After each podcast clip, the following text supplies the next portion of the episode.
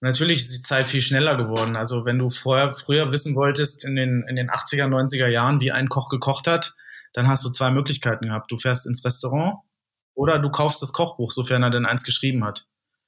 Und heute kannst du, äh, wirst du bombardiert von, von, von visuellen, optischen Einflüssen, ohne dass du natürlich weißt, wie das Ganze schmeckt. Und natürlich ist ein Teller, der wunderschön aussieht, aber nicht gut schmeckt, ist gar nichts wert. Also das hat alles nichts mit drei Sternen zu tun. Ja, es geht am Ende des Tages immer um Geschmack.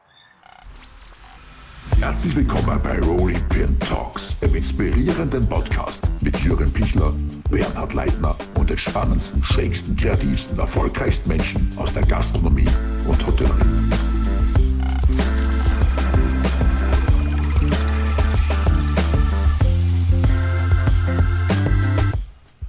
Herzlich willkommen zu einer brandneuen Episode Rolling Pin Talks. Unser heutiger Gast trat in die unglaublichen Fußstapfen von Jahrhundertkoch Eckhard Witzigmann und ist derzeit der einzige Dreisterner in der bayerischen Landeshauptstadt München. Trends und Hypes interessieren ihn nicht so wirklich. Für ihn steht der Geschmack im Vordergrund. Und darum freue ich mich riesig, dass er heute da ist. Herzlich willkommen, Jan Hartwig aus dem Atelier München. Servus Bernhard, hallo. Ähm, das Erste, was mich brennend interessiert, München ist ja äh, nicht die leichteste Stadt, um sich selbst zu integrieren. Jetzt bist du als Niedersachse in Bayern. Hat es da Eingewöhnungsphase Probleme gegeben oder hat das gleich reibungslos funktioniert? Ja, du, natürlich, Eingewöhnungsphase gibt es immer. Das ist ganz normal. Man kennt das aus, aus Schulwechseln, Klassenwechsel irgendwie. Aber ich bin jetzt ja fast sieben Jahre hier, fühle mich sehr, sehr angekommen, fühle mich auch sehr willkommen. Und ich kann wirklich sagen, dass ich zumindest ähm, äh, ja, Wahlmünchner bin und, und hier auch wirklich äh, nicht, nicht wegzubekommen bin, weil ich mich sehr, sehr wohl fühle und auch äh, alles, was München ausmacht, inklusive der Menschen hier, wirklich schätze und, und sehr lieben gelernt habe, definitiv. Mhm. Du bist ja mit, mit eigentlich einer, einer großen Mission nach München gekommen. Das ist jetzt schon vielleicht ein bisschen ein alter Hut, aber dennoch eine schwer beeindruckende Angelegenheit von, von null weg, die drei Sterne zu erkochen. Ähm, wie, wie war da die Drucksituation, als du angekommen bist? Es war schon immer ein bisschen im Hinterkopf, wir, wir würden gern die drei Sterne holen, oder?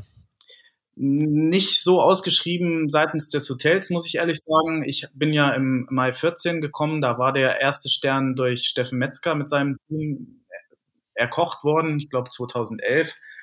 Ähm, aber natürlich bin ich mit einer Erwartung und mit Zielen hier angekommen. Ich habe ja, wie du weißt, äh, lange bei Sven Elberfeld gearbeitet, sieben Jahre, davon fünfeinhalb Jahre als Zuschef. Und deswegen ist man natürlich schon einiges gewohnt. Man hat viel gesehen, man hat viel erleben dürfen. Man, ich konnte mich auch toll integrieren und einbringen, auch in die Küche und Dramaturgie des Aquas. Äh, Sven ist ein ganz enger, toller Freund von mir und hat mich immer gefordert und gefördert. Und insofern habe ich die Messlatte natürlich schon relativ hochgelegt, dass das natürlich alles in dieser Raketenzeit vonstatten geht, wirklich innerhalb von diesen dreieinhalb Jahren, das habe ich mir vielleicht erträumen lassen, aber nicht, nicht erwartet, bin ich ganz ehrlich. Äh, Gibt es irgendwie ein, ein Erfolgsrezept, das, wo du sagst, daran könnte es gelegen haben, dass es so, so nahtlos funktioniert hat?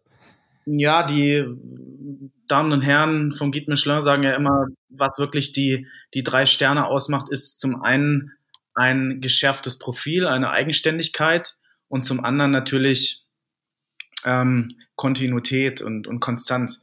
Ich würde sagen, ich weiß nicht, ob das jetzt wirklich der absolute, das absolute Erfolgsrezept ist, aber sicherlich ist es eine Zutat für Erfolg, dass ich von vornherein versucht habe, mich abzunabeln vom Aqua, obwohl ich da natürlich eine großartige Zeit hatte. Aber ich wollte einfach von Tag eins an Jan Hartwig sein. Das ist sicherlich nicht ganz einfach, wenn man so lange zusammenarbeitet und so lange in, diesem, in dieser Küche war, dass man dann natürlich auch versucht, das komplett anders zu machen, geht nicht, weil diese DNA ist ja verankert in mir. Und ja. wie gesagt, ich habe es ja gesagt, ich durfte mich da auch wirklich toll mit einbringen und Sven hat mich auch immer gelassen und hat mir Freiraum ge gegeben, mich auch selber äh, zu verwirklichen und weiterzuentwickeln. Und insofern waren ja einige Punkte sowieso von mir, die dort serviert wurden. Das ist natürlich schwer, dann das Rad komplett neu zu erfinden. Aber ich habe mir eben eine Liste gemacht, gerade am Anfang, mit Produkten, die damals im Aqua, als ich gegangen bin, wenig oder gar nicht verarbeitet wurden und habe dann erstmal die ersten zwei, drei Menüs geschrieben im Atelier mit, mit Produkten, die ich eigentlich in Wolfsburg nicht verarbeitet habe oder die wir gar nicht verarbeitet haben. Einfach um diesen Stempel nicht zu bekommen oder, oder gar nicht erst, ja, gar nicht erst aufdrücken zu lassen, dass es dann ein, ein Aquamuseum Sven Elberfeld äh, Reloaded oder irgendwas ist, da wollte ich wirklich, das war mir ganz wichtig, dass ich als der gesehen werde, der ich bin und das, das ist der Jan Hartwig und das ist nicht irgendwie eine Kopie von Sven Elberfeld oder so. Das, das schwebt schon immer ein bisschen über einem, oder? Wenn man, wenn man jetzt lange Jahre äh, in der, in der Sterne Gastro ähm, als, als Sous-Chef oder auf welchem Posten auch immer war, dann sein erstes eigenes Ding macht, dass man da ja nicht irgendwie als, als, als Kopierer abgestempelt wird, oder? definitiv. Das haben ja auch große, große Kollegen alles hinter sich, ja. Also ich meine, schau dir jetzt den, den hochgeschätzten Christian Bau an, der hat mhm. sich diesen Stempel Wohlfahrt gefallen lassen müssen. Äh, Sven Elverfeld selber, Dieter Müller, ähm, Christian Jürgens, bei dem ich ja auch gearbeitet habe, Heinz Winkler.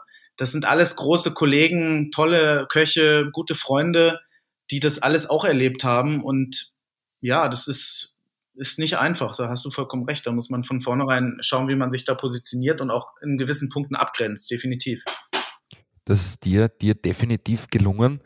Wie, wie fühlt sich das jetzt an? Es ist ja eigentlich kaum äh, äh, zu realisieren, oder? Wenn man da in München mit einem Atemzug mit, mit, mit Eckhard Witzigmann oder dem Heinz Winkler oder dem, dem Hans Haas genannt wird, oder? Und das in so kurzer Zeit. Definitiv. Also das sind alles tolle Kollegen, die ich auch immer schon bewundert habe. Also ich habe ja wirklich, äh, wenn andere Leute Poster im, im Zimmer hatten von, von Musikbands oder von Fußballern, dann habe ich das als das Buch durchgeblättert, welches ich aus meinem äh, von meinem Vater aus dem Bücherregal stibitzt habe. Also ich will damit sagen, ähm, dass mich das ganz früh schon aufgrund des Hintergrundes, dass ich ja aus einer Gastronomiefamilie stamme und meine Eltern auch immer schon äh, viel übrig hatten für tolles Essen und gute Getränke dazu. Ich war da immer mit in Berührung und ich wusste ganz, ganz früh, wer Eckhard Witzigmann ist, wer Paul Bocuse ist, wer Heirat Wohlfahrt ist. So, und das sind natürlich Leute, da schaut man auf. Das sind großartige Vorbilder und, und äh, Köche ihrer Zeit gewesen. Und dass man, wie du eben so treffend sagst, dann wirklich in einem Atemzug genannt wird und auch noch als Zugreister, wie es ja bin ja, ich bin ja wirklich der Preis, ja. Ich komme aus Niedersachsen. Ich komme jetzt der zuzelt die Weißwurst. Ja, richtig. Und ich darf dann, ich darf dann diesen großartigen Eckhard Witzigmann beerben, zumindest was das äh, Kulinarische angeht. Das ist eine Sache, eine, eine Tatsache, die mir immer noch, wenn ich jetzt drüber nachdenke, wenn ich jetzt mit dir darüber so erzähle, immer noch Gänsehaut bereitet. Für ja. mich ist das ganz und gar nicht selbstverständlich. Das ist ein Traum, den ich leben darf, den ich mir aber auch hart erarbeitet habe. So, ein, so etwas wird dir nicht geschenkt. Das muss man einfach ganz klar sagen, dass das natürlich das Ergebnis von viel, von viel Arbeit und viel sich selber in den Allerwertesten treten ist, muss man ganz ehrlich sagen. Klar, gehört ein bisschen Glück dazu. Ich habe ein tolles Team, ich habe äh, eine super Bühne bekommen äh, vom Bayerischen Hof mit diesem schönen Restaurant. Alles klar, aber es ist am Ende des Tages ist es halt doch wirklich ein knallharter Job. Und das Ergebnis spricht für sich. Und wenn das Ergebnis heißt, du bist der nächste Drei-Sterne-Koch nach dieser Galionsfigur Eckhard Witzigmann in München, wo mit dem Deutschen Küchenwunder alles anfing damals, dann ist das etwas, was wirklich schwierig in Worte zu fassen ist, was mich immer noch wegflasht, was mich immer noch total begeistert, was mir in Schmotenzeln aufs Gesicht zaubert, was mir Gänsehaut bereitet, wo ich sehr demütig bin und wo ich sehr respektiere respektvoll gegenüberstehe und, und wo ich einfach auch ja, dankbar bin und, und auch stolz, kann man auch sagen. Ich bin da stolz drauf und es ist nach wie vor ein Traum, den ich leben darf, den ich erleben darf und den ich auch lebe. Jetzt gerade weniger natürlich aufgrund der bescheidenen Zeit, aber es ist ein ganz besonderes Gefühl, das machen zu dürfen. Es ist natürlich auch eine Verantwortung, es ist auch eine Verpflichtung meinem Team, meinem Arbeitgeber, den Gästen, den Kritikern gegenüber. Das ist eine Verpflichtung, aber die nehme ich sehr, sehr gerne an. Jetzt ist es ja das eine, dieses, dieses große Ziel zu erreichen, aber ich kann mir gut vorstellen, dass der, der Druck, die Last auf den Schultern, wenn das Ziel erreicht ist, das im nächsten Jahr zu bestätigen, wahrscheinlich nochmal äh, eine Ecke belastender ist, oder? Jein. Ich nenne es mal so ich möchte sowieso von Natur aus mich immer weiterentwickeln. Also ich bin keiner, der sich, ich habe mich noch nie auf irgendwas ausgeruht und habe gesagt, jawohl, jetzt haben wir das geschafft, Bucketlist abgehakt, weiter geht's. Äh, ich sehe es eher so ein bisschen als Befreiung an. Ich weiß nicht, ob du nachvollziehen kannst, wenn ich dir sage, stell dir vor, du hast zwei Sterne und du willst natürlich gerne den dritten haben und du hinterfragst natürlich ständig ja. deine Leistung. Ist das jetzt, ist das jetzt, also ich, ich finde sowieso, dass es ein gesundes Denken ist, wenn man mehr anstrebt, um das eine, was man hat, sicher zu halten. Ja, also ich habe, als ich den zweiten bekommen habe, mehr angestrebt, alleine schon deswegen, weil ich den zweiten ja in Sicherheit haben wollte und nicht irgendwie Angst haben muss, den zweiten Stern zu verlieren. Ja. Deswegen habe ich mehr angestrebt, habe versucht, mich zu, weiterzuentwickeln. Ich bin ein sehr reflektierter Mensch. Ich habe abends dann überlegt, wenn ich nach Hause ging, was war heute gut, was war heute schlecht. Und ich kann wirklich mit mir sehr, sehr hart und eisern ins Gericht gehen bin tatsächlich, auch wenn sich das immer so ein bisschen abgedroschen anhört, ich bin tatsächlich mein schärfster Kritiker selber. Also ich gehe selten happy nach Hause. Zumindest gehe ich so nach Hause, dass ich sage, man kann noch einiges besser machen. Das ist auch wichtig. Ich bin jemand, der, der an sich feilt, der an seinen Fähigkeiten feilt, der weiß, was er kann, der weiß, was er nicht kann und versucht, das dann herauszuarbeiten. Ähm, ja, und dann ist es, wie gesagt, so, dass man mehr anstrebt und sich dann einfach auch diesem Wettbewerb stellt. Und, und wenn man dann nicht mehr ständig hinterfragen muss, ich habe zwei Sterne, was muss ich tun, um drei zu kriegen? Reicht das jetzt? Ist es genug? Was muss ich noch tun? Sondern du bist dafür bestätigt, in dieser Hemisphäre angekommen zu sein. Dann ist das etwas, was dich auch ein bisschen beruhigt. Mich, also jeder empfindet das sicherlich anders, aber mich hat das ein bisschen beruhigt und mich hat das tatsächlich etwas entschleunigt. Was aber nicht heißt, dass ich das Ganze nicht ernst genommen habe danach oder dass ich das nicht mehr so ernst nehme, dass der Fokus verloren ist. Das gar nicht. Ganz im Gegenteil. Aber du hast natürlich dann die Bestätigung, schwarz auf weiß oder rot auf weiß, die Macarons sind ja in rot, dass man dann sagt, das, was du da ablieferst mit deiner Mannschaft in diesem Restaurant für die Gäste, das ist eine Reise wert, das ist drei Sterne wert.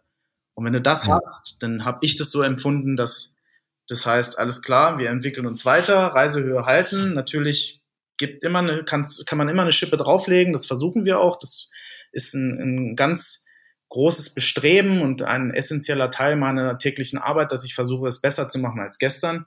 Und dann muss ich sagen, ist es ein angenehmer Stress. Kein Druck, der dich, der mich ins, ins Hamsterrad befördert. Ich bin keiner, der, der daran der daran äh, kaputt geht, der sich deswegen die Nägel abkaut, sondern ich sehe das als tolle Bestätigung meiner Arbeit, als tolle Bestätigung der Arbeit meines Teams und, und uns allen in diesem Restaurant, in diesem Hotel dafür.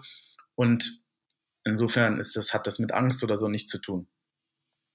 Du bist ja auch bekannt dafür, jetzt nicht die, die, die dogmatische Küchenphilosophie zu haben. Du stellst wirklich ähm, den Geschmack in den, in den Vordergrund. Ähm, wie gehst du mit diesem, mit diesem Zwiespalt, nenne ich es jetzt einmal um, dich einerseits äh, entwickeln zu wollen, äh, zu schauen, äh, wo geht, wird, gehen kulinarische Trends hin, andererseits sie aber auch nicht zu sehr davon beeinflussen zu lassen? Das ist also relativ simpel. Ich koche das, was mir schmeckt und was mir nicht schmeckt. und dabei ist es mir eigentlich wurscht, ob das jetzt gerade in ist oder nicht. Oder ich denke mal, da, muss man auch ein bisschen auf sich selber vertrauen. Also ich bin jetzt im 21. Berufsjahr bin natürlich noch sehr, sehr jung, aber immerhin auch 21 Jahre im Job.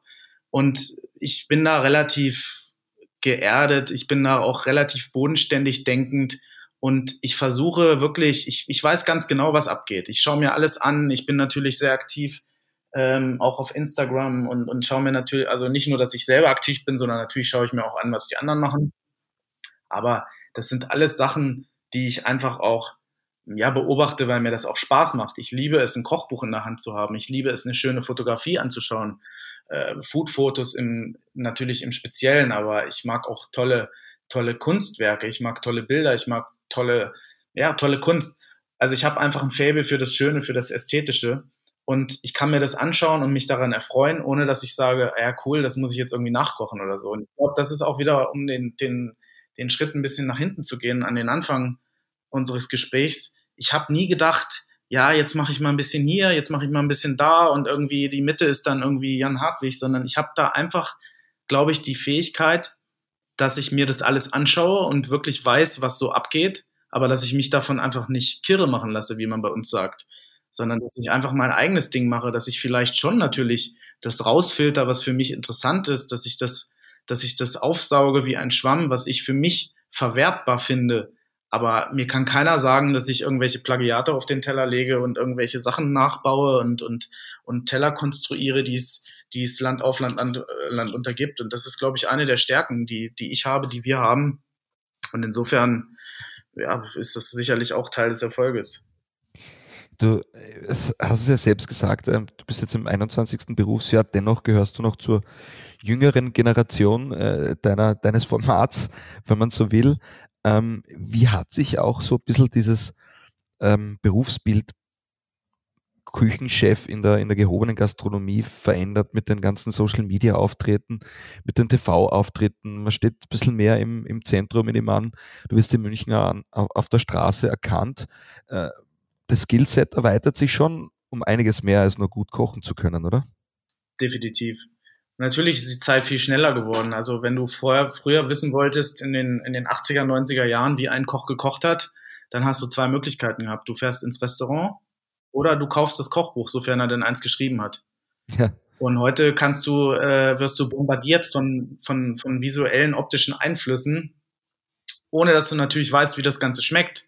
Und natürlich ist ein Teller, der wunderschön aussieht, aber nicht gut schmeckt, ist gar nichts wert. Also das hat alles nichts mit drei Sternen zu tun. Ja, es geht am Ende des Tages immer um Geschmack.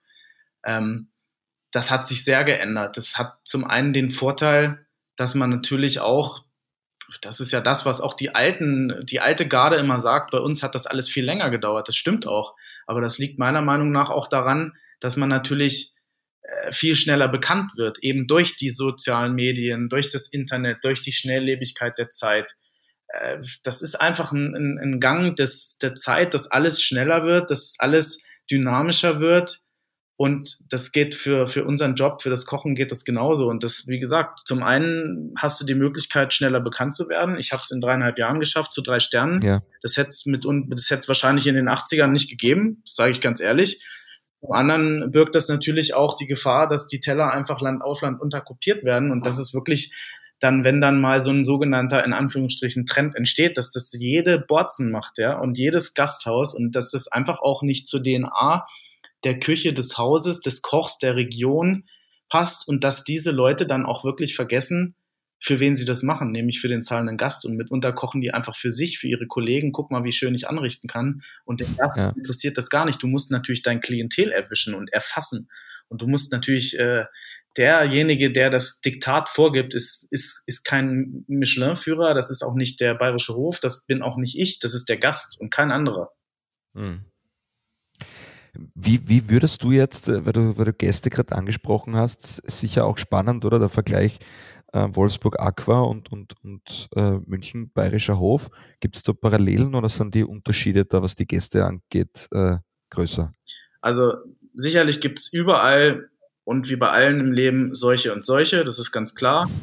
Ich muss sagen, mir ist der Münchner oder der süddeutsche Gast lieber und ich darf mir das erlauben, weil ich selber Niedersachse bin. Ich komme ja äh, gebürtig aus der Nähe von Wolfsburg, insofern darf ich mir das, glaube ich, schon erlauben zu sagen, der Niedersachse ist ein bisschen, äh, ja, schwieriger nicht, aber der ist ein bisschen, bisschen engmaschiger gestrickt, sage ich mal, weil der Süddeutsche hat viel mehr ist viel vorurteilsloser gegenüber zum Beispiel Produkten wie Innereien. Das ist einfach in Süddeutschland ganz anders verankert als bei uns im, im, im Norden, als in Niedersachsen, muss man ganz ehrlich sagen. Dann darf man nicht vergessen, dass München natürlich eine tolle Reisedestination ja, jetzt muss ich fast sagen, war. Ja, ich hoffe, es ist es bald wieder, aber das. Garantiert. Ja. So, München ist eine spannende Reisestadt. Äh, München ist, ist etwas, was bei ganz vielen Europareisenden aus Asien oder aus Amerika immer mit auf dem Punkt steht. Da steht drauf, ja, wir fahren jetzt, äh, wir machen eine Europareise, wir besuchen Wien, so, wir besuchen Paris, wir besuchen London und wir besuchen München. Vielleicht noch Köln oder Hamburg, aber da sagt man nicht, äh, äh, weißt du, Wolfsburg. Paris, Paris, Wien, Zürich, ähm, London und Wolfsburg. Also das sagt, ja. sagt man ehrlich gesagt nicht, ja. Ähm, wenngleich die Stadt meiner Meinung nach nicht so schlimm ist wie ihr Ruf, Gerade bei uns macht man eigentlich einen Bogen um zwei Städte in Niedersachsen. Äh, auch das kann ich mir erlauben, weil ich ja, wie gesagt, von da bin. Das ist einmal Salzgitter und einmal ähm, Wolfsburg. Aber so schlimm ist Wolfsburg gar nicht. Ich habe da sieben gute Jahre gehabt. Das Aqua ist großartig. Sven Elberfeld ist großartig und es ist natürlich jede Reise wert. Aber mir ist letztendlich das Publikum ehrlich gesagt ein bisschen lieber hier, einfach weil es ein bisschen weit gereister ist. Wir haben viele, viele Foodies aus der ganzen Welt, ähm, die verbinden das natürlich mit, mit, mit anlegenden Restaurants. Natürlich sind die auch ins Tantris gegangen, ja, oder erst ins Tantris und zu mir. Das ist, ich habe ja auch vom Tantris profitiert, diese, diese Aura um das Restaurant ja. Tantris, dieser, dieser Hans Haas, ja, das war ja auch großartig. Großartig, kann man gar nicht oft genug sagen. Und insofern haben da beide so ein bisschen profitiert, aber letztendlich natürlich auch die ganze Region, ja. Also ich meine, ich sage das immer wieder, dass von einem Spitzenrestaurant natürlich die ganze Region profitiert. Jetzt kommt ja. ihr am Flughafen in München an, wollen zu mir. So, dann nehmen die erstmal einen Kaffee, dann verdient schon mal die, das, das Flughafencafé da dran. Dann fahren die in die Stadt, die, die äh, gehen noch mal eine Runde shoppen auf der Maximilianstraße. Die Frau kriegt eine Handtasche, der Mann kriegt eine neues, neue Krawatte. So, dann verdient der Einzelhandel da dran. Ja, dann brauchen sie eine Hotelübernachtung, dann brauchen sie eine Taxifahrt, dann nehmen sie noch ein Aperitif in der Schumannsbar. Also von so einem Restaurantbesuch profitiert letztendlich die ganze Region. Und äh, das ist natürlich ein bisschen ausgedienter, wenn das Ziel München heißt, als vielleicht Wolfsburg. Das ist, glaube ich, so kann man es, glaube ich, sagen. Ja, absolut. Und das, das, klingt auch ein wenig danach, als wäre man sich jetzt äh, untereinander weniger Konkurrenzdenken als, als, als ein Gemeinschaftsdenken unter euch Spitzenköchen in der, in der süddeutschen Region. Ich, ich sehe das so. Das? Ich sehe das so, weil ich es immer auch selber spannend finde, wenn ich jetzt ein, ein, ein, Land oder eine Stadt besuche und da gleich mehrere Lokale abklappere. Also ich, ähm, ja, wenn ich Urlaub habe, gehe ich essen und dann gehe ich natürlich auch besuche ich so viel, wie ich, wie ich kann in der jeweiligen Stadt oder in dem jeweiligen Land. Und letztendlich, ich sehe das nicht als Konkurrenz. Alle Restaurants haben ihre Berechtigung, alle machen es ein bisschen anders. Es ist auch wirklich am Ende des Tages natürlich im wahrsten Sinne des Wortes Geschmackssache. Der Gast hat die Wahl. Die Wahl ist in manchen Städten größer als in anderen. In München ist sie sehr groß. Wir haben tolle Gastronomie. Und insofern, der Kuchen ist groß für alle. Also ich, ich gönne jedem seinen Gast definitiv. Spürt man da ein bisschen, ich, meine, ich lehne mich aus dem Fenster, sage in Wolfsburg sind es jetzt vielleicht ein bisschen mehr äh, wegen, wegen VW äh, Business-Kunden, die man hat in München, vielleicht eher die entspannteren Tourismusgäste. Merkt man da auch irgendwie einen Unterschied? Na, es geht. Jetzt bin ich natürlich schon eine ganze Weile weg aus Wolfsburg. Es gab die Zeiten, wo wirklich dann ähm, ja auch viele das ist auch gar kein Geheimnis. Natürlich sind die VW-Leute auch zum Essen gekommen, aber das hat sich auch natürlich geändert. Ja, also ich meine, du weißt selber, wie das dann auch ankommt in den Medien und auch ja. in den ganzen. Diese Zeiten sind vorbei, wo die Vorstände irgendwo wirklich da mit Kaviar und Shampoos gesessen haben, im wahrsten Sinne des Wortes. Ja, das kann sich keine Firma mehr so erlauben. Diese ganzen Compliance-Regeln und so, das ist ja. sehr, sehr, sehr reglementiert. Ja, und tatsächlich, also der Münchenreisende, der fährt dann morgen wieder raus aus München, um nach Wien zu fahren oder Salzburg oder vielleicht nach ähm, zum Chiemsee oder zum Tegernsee. Ja, Christian ist ja auch um die Ecke mit einer Dreiviertelstunde Autofahrt, Christian Jürgens. Also es ist schon spannend und der, der Gast, der bei uns ist, ist auch ein Business-Gast zum Teil natürlich, aber halt eben auch oft ein Tourist und ähm, wir haben aber auch ganz viele Stammgäste, ganz viele Münchner oder umliegendes ähm, ja, umliegend um München und das sind natürlich für mich sowieso mal ganz spezielle Gäste. Also ist jeder, jeder, jeder Gastronom liebt seine Stammgäste und ich habe viele davon. Äh, du hast es ein bisschen, ein bisschen angerissen, weil äh, wenn man mich fragt, was jetzt zum Beispiel noch Unterschiede wären zu, zu großen oder den vielleicht noch eine Spur größeren Kulinarik-Nationen wie jetzt Spanien oder Frankreich oder Italien, dann, dann denke ich mir immer, was dort der größte Unterschied ist, ist, in, in, in Frankreich geht der Staatschef zu Bocuse essen und ist stolz darauf und lässt sich gerne äh, dabei fotografieren. Dasselbe in Spanien, in Italien, als eine riesige Wertschätzung äh, seitens der Politik auch da. In, in Deutschland, Österreich habe ich immer mehr das äh, Gefühl, dass sich äh, bekanntere Menschen eher das nicht trauen, weil sie Angst haben, dass sie dann mit negativer Publicity am in der Bildzeitung landen, oder? Definitiv. Aber das ist so eine never-ending Story. Also solange es den Menschen, ich sag jetzt mal Deutschland, aber natürlich gehört da auch gehört ihr dazu als Österreicher. Und ich denke mal, das ist, ist, ist überall gleich in unseren Gefilden. Solange der, der Mensch bereit ist, ein Vielfaches mehr in Form eines Öles in sein Auto zu kippen, also an, an, an was das kostet, als in seinen Körper in Form von einem tollen Olivenöl beispielsweise, solange ist es einfach eine never-ending Story. Und äh, wenn der, wenn die Frau Merkel sagen würde, ja, mein, mein Lieblingsrestaurant ist das Vendôme und mein Lieblingsgetränk ist ein, ist ein äh, toller Burgunder, dann wäre der Teufel los. Die ja. Leute würden sagen, und die Bonzen verfressen und versaufen unsere Steuergelder. Ja. Und das sind, ja. also das ist einfach eine Sache, die ich sehr, sehr, sehr bedenklich finde, weil ich einfach auch ein Mensch bin, der wirklich, wirklich, wirklich, das sage ich aus tiefstem Herzen, ich bin komplett frei von jeglicher Art von Neid. So, und letztendlich möchte ich natürlich auch, dass meine Steuergelder in guten Händen sind und dass die vernünftig ausgegeben werden. Aber zu sagen, die fetten Bonzen verfressen unsere Steuergelder, das ist ja einfach ja. nur infantiles Gelaber. Ja, das absolut. hat ja wirklich nichts damit zu tun. Also, und, und ich finde im Gegenteil, ähm, Gastronomie seitens des Staates oder der Staatsführung zu repräsentieren als das, was es ist, nämlich ein Kulturgut, etwas, was es zu schützen gilt, etwas, was es zu fördern gilt. Äh, das ist etwas, was bei uns in Deutschland so fern ist äh, wie sonst noch was. Und das ist tatsächlich so, dass das in diesen ganzen anderen Nationen wirklich viel besser gemacht wird. Und, und äh, nicht umsonst haben die eine ganz andere Lobby als wir mit unserer Gastronomie. Und äh, ja, schau doch mal selber, wenn du unterwegs bist. In Frankreich, in Spanien, in Italien, da ist es gang und gäbe, dass die Leute mittags schon gut essen gehen. Ja. Ähm, das ist alles in Deutschland nicht möglich. Äh, klar, es ist auch möglich, ja, aber der Gast ist einfach ein anderer. Und ähm, sich einen gewissen Hedonismus hinzugeben und dann wirklich auch ein Essen zu, zu zelebrieren, wie es dann wirklich auch in den von mir angesprochenen Ländern gemacht wird. Portugal zähle ich auch dazu. Wenn die da mittags irgendwo sitzen und einen Fisch haben oder so, das sind ganz andere Essen, ganz andere Gespräche, meine ich auch und ganz andere Stimmung am Tisch, als wenn das bei uns dieses dogmatische, ja, jetzt müssen wir schnell ein Businessland holen. Also äh, du weißt, du kennst es selbst, ja. diese Bilder, wenn die aus ihren Imbissdingern da rauskommen, unabhängig von Corona, jetzt ist alles Takeaway, klar.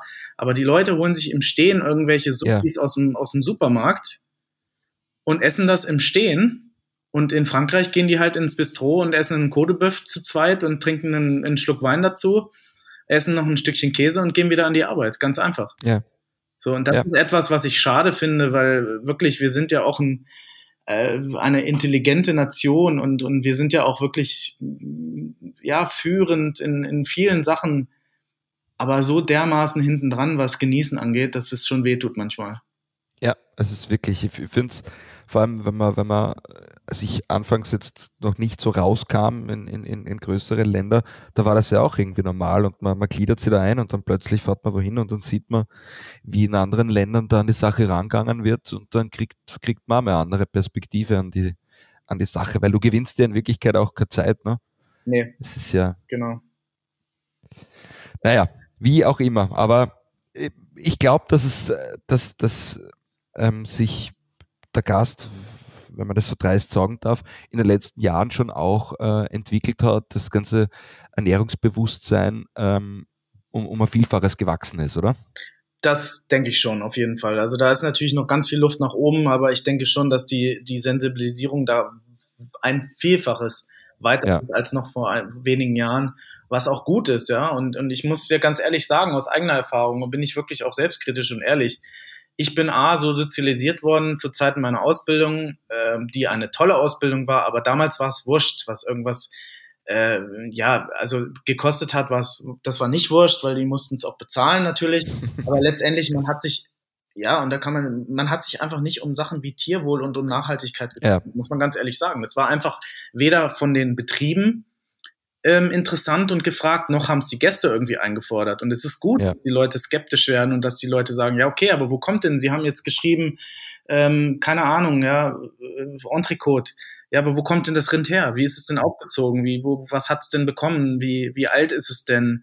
Äh, wo, wo kommt dieses Stück her? Fertig. Und das wollen Leute wissen und das ist gut so und das ist das gute Recht. Und wir haben auch die Aufgabe als Köche, äh, dass wir da eine Verantwortung annehmen und den Leuten auch wirklich ein bisschen, bisschen unterstützend auch zur Seite stehen. Manche wollen es wissen, manche wollen es sehr genau wissen sogar, manche wollen es nicht so genau wissen, aber wir haben die Möglichkeit, diese Bewegungen ein bisschen mit zu pushen, in Gang zu halten, in Gang zu bringen und unseren ja, Foodstep zu geben, dass die Leute noch weiter sensibilisiert werden und dass es eben nicht egal ist, wo irgendwelche Produkte herkommen. Weil letztendlich ist es ja auch die, also unabhängig vom Tierwohl, unabhängig von der Nachhaltigkeit des, der, äh, der Umwelt, letztendlich ist es ja auch die eigene Gesundheit, die zählt. So, ja. da kann man noch so viel verbessern. Aber wie du sagst, ich bin auch der Meinung, es hat sich einiges getan in letzter Zeit. Ja, und ich, ich finde es auch eine schöne Entwicklung, weil, weil ich denke, dass es auch äh, äh, ähm, eine größere Wertschätzung euch und eurer Arbeit gegenüber entgegenbringt, dass sie die Menschen mehr damit beschäftigen. Und ich glaube, ähm, dass, dass wenn, wenn man irgendwas Positives aus dieser Corona-Zeit ziehen möchte, vielleicht auch, dass, dass eben die Leute gezwungen waren, sich selbst teilweise mit Produkten, Produktbeschaffung zu beschäftigen, die zuzubereiten und dass man dann schon äh, eklatante Unterschiede merkt und vor allem auch äh, sieht, dass wenn ich mal ein gutes Stück Fleisch kaufe, das einfach auch dementsprechend mehr kostet. Ne? Also dass da ein bisschen mehr ja, äh, eben. Ja. Äh, also A, hast du recht, die Leute, das ist eine tolle Bewegung jetzt auch in dieser blöden Zeit. Die Leute machen mehr selber, ja. Die Leute trauen sich zu, was zu kochen. Sie haben einfach auch die Zeit und, und probieren sich aus und gewinnen da auch ihren Spaß dran. Ich meine, so viele Möglichkeiten im Moment hat man nicht. Viele machen natürlich ein Event draus zu kochen und das ist ja auch sehr schön. Das macht ja auch wirklich Spaß. Ähm, das ist etwas, was diese, diese doofe Zeit an Positiven hervorbringt, muss man sagen, ja. Hm. Ich würde sagen, wir, wir drehen äh, die Zeit ein, ein wenig zurück und im, im Zuge meiner Recherche bin ich da auf eine lustige Anekdote. Du kommst ja aus einer äh, Gastronomenfamilie, wie du gesagt hast, war schon relativ früh klar, dass du eine Gastro möchtest. Mhm. Aber bei einem Schulpraktikum als 15-Jähriger gab es ein einschneidendes Erlebnis, das dich beinahe die, äh, beinahe die Gastrokarriere gekostet hätte, oder? Ja, genau. Was ist das, da passiert? Das sogenannte Mettklößchen-Gate, ja. Nein, also es ist ganz einfach erzählt. Äh, sicherlich, ich war, natürlich war ich total blauäugig, ja. Also ich habe mit 15 in der neunten Klasse ein Schülerpraktikum machen müssen, wie jeder meiner Mitschüler auch.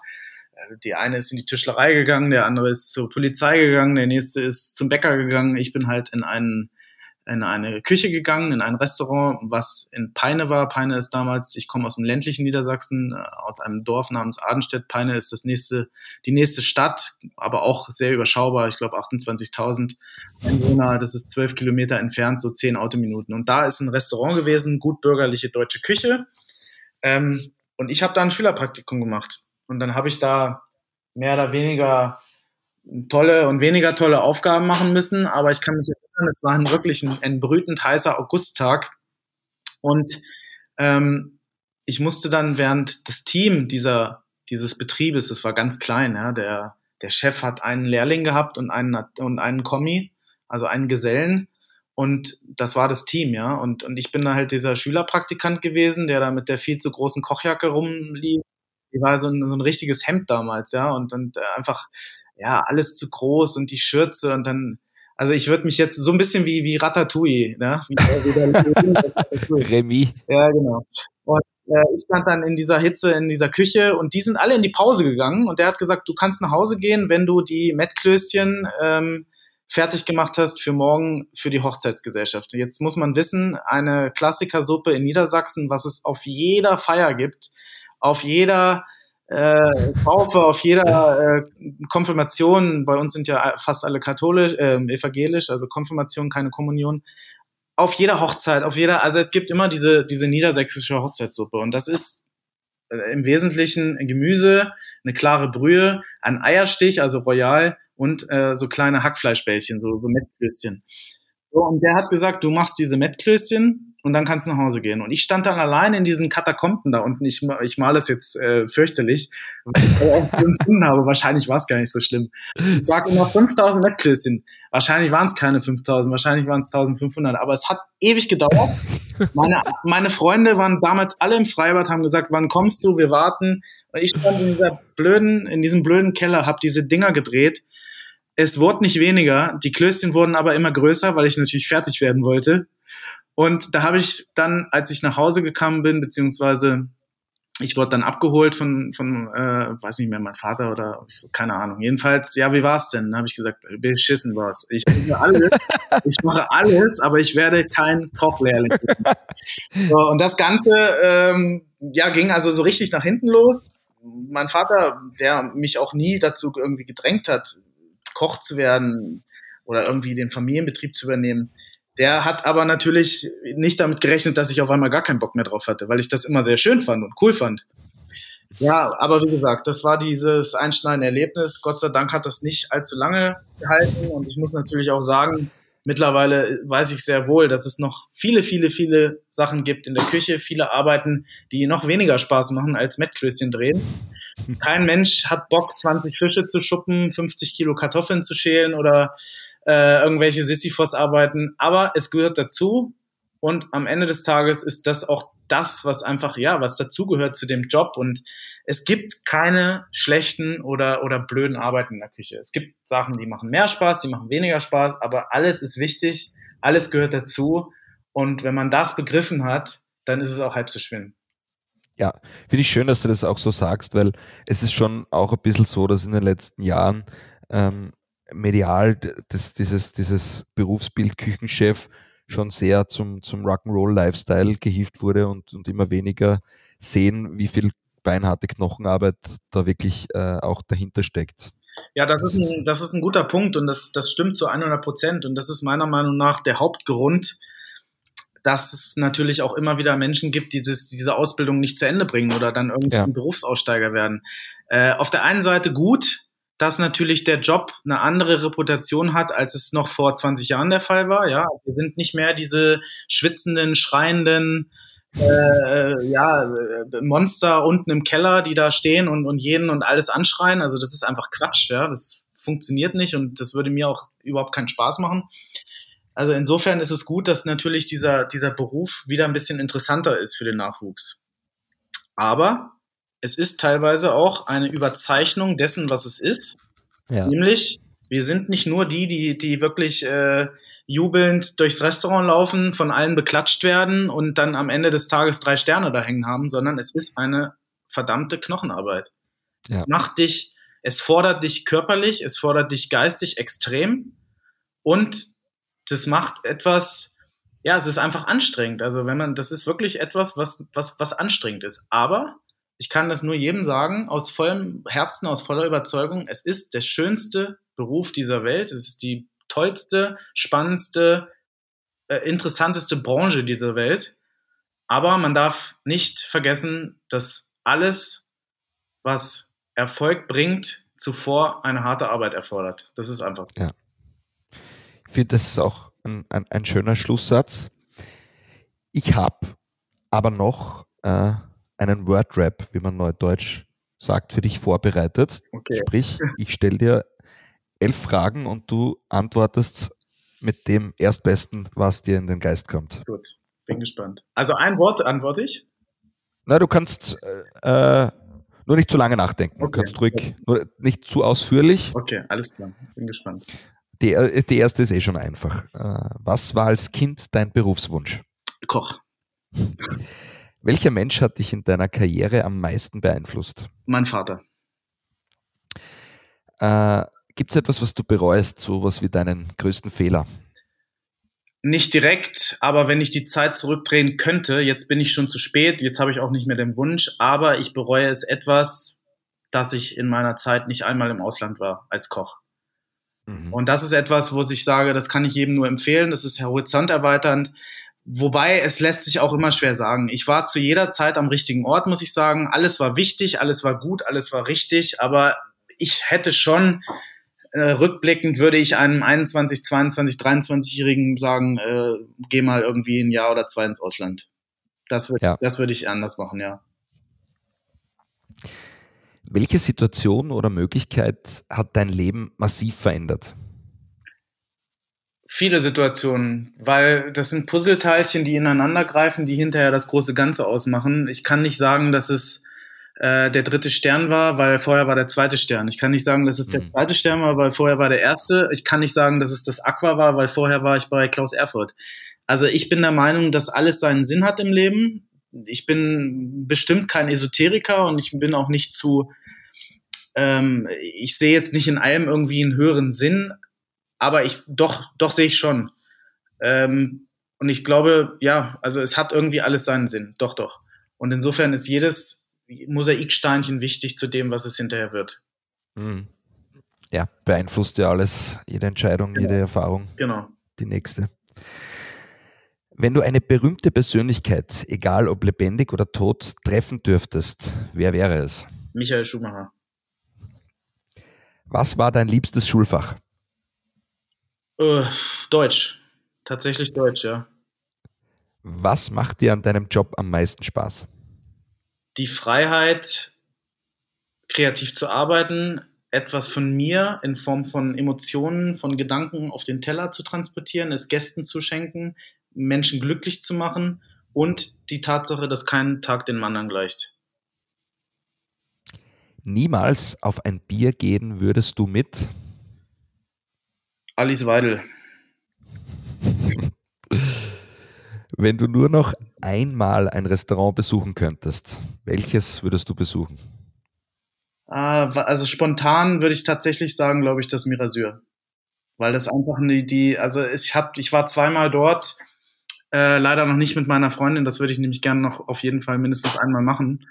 Ähm, aber das hat mich sehr beeindruckt, weil das ist die perfekte Balance zwischen großartiger Gastfreundschaft, zwischen großartiger Küche und zwischen einem fantastischen Ambiente, ein großartiger Blick auf diese traumhafte Bucht. Und da passt ja. wirklich, das ist ein paradiesischer Ort.